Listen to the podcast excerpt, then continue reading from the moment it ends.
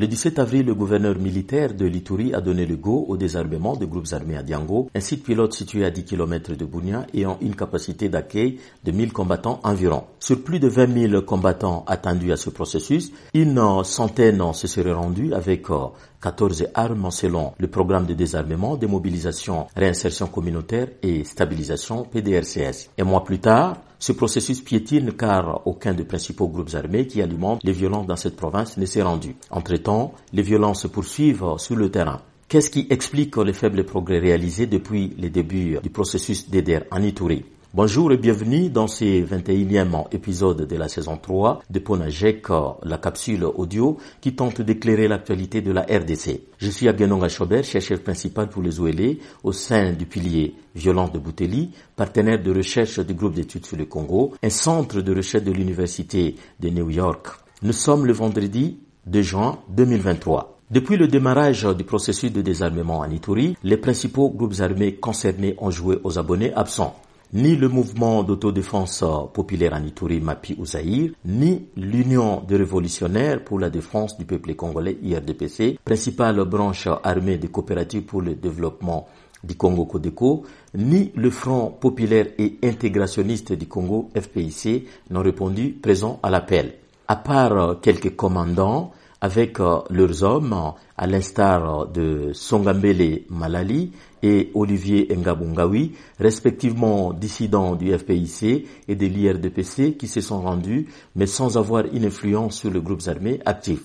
Olivier Ngabungawi a en réalité perdu euh, son bastion après sa réduction au FADC en 2020. Et l'année de même euh, pour Songambele Malali qui n'était plus actif depuis plusieurs mois. L'identité d'autres combattants rendus à partir de Mambasa n'est pas connue. Ce diagnostic euh, semble démontrer que le PDRCS s'est empressé à lancer ce processus sans l'adhésion des acteurs majeurs, ce qui conduit à tirer une double leçon de la problématique de l'implémentation de ce programme. En premier lieu, il y a eu un déficit euh, de planification. Le PDRCS a démarré dans la précipitation sans avoir préalablement engagé le dialogue avec les parties prenantes au processus, vraisemblablement pour satisfaire une certaine opinion qui commençait à tirer à boulet rouge sur ses responsables à cause de la léthargie constatée depuis sa création en 2021. Surtout, il navigue à vue à travers un processus opaque dont la durée et le coût sont illisibles et les combattants ne savent pas ce qu'ils deviendront après ce processus. À cela s'ajoute une bureaucratie pléthorique constituée d'un personnel nommé au lieu d'être recruté sur base d'expériences antérieures en matière du DDR. De plus, ce programme souffre de la déficience de moyens pour lancer un processus aussi complexe que le désarmement de dizaines de milliers de combattants opérant majoritairement avec euh, les armes blanches. Du coup, il faudrait plusieurs sites à aménager et à équiper, mais aussi de la logistique pour assurer le déplacement des combattants vers leurs sites respectifs. En second lieu, la difficulté de l'implémentation de ce programme s'explique par le déphasage de l'approche. En amont, le travail de fond pour le DDR et l'appropriation du processus n'a pas été fait. En conséquence, les groupes armés rivaux tels que Zahir et URDPC Codeco se sont mutuellement accusés de provocation pour justifier des attaques contre les membres de leur communauté respective. Pour rectifier le tir, un nouveau dialogue a été engagé dans le territoire d'Aru entre les groupes armés à l'initiative du gouvernement provincial de l'Ituri avec l'appui de la MONUSCO depuis le 26 mai.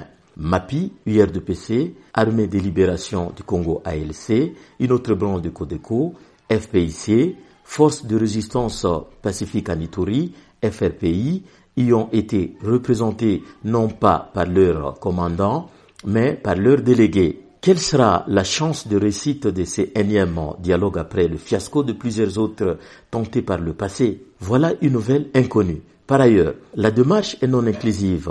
Les communautés locales n'ont pas été suffisamment impliquées dans ce processus, ce qui cristallise encore une crise de confiance. Enfin, L'approche volontariste sur laquelle le PDRCS fonde son discours de sensibilisation a déjà révélé ses faiblesses. Il est temps que le gouvernement change d'approche car la carotte doit être assortie du bâton. En plus, un plan opérationnel réaliste doit être élaboré avec les sources de financement clairement établies ainsi qu'une participation inclusive des parties prenantes au processus. Vous pouvez rejoindre notre fil WhatsApp en envoyant GEC ou Ebouteli au plus 243 894 110 542 chaque vendredi sur votre téléphone. À bientôt.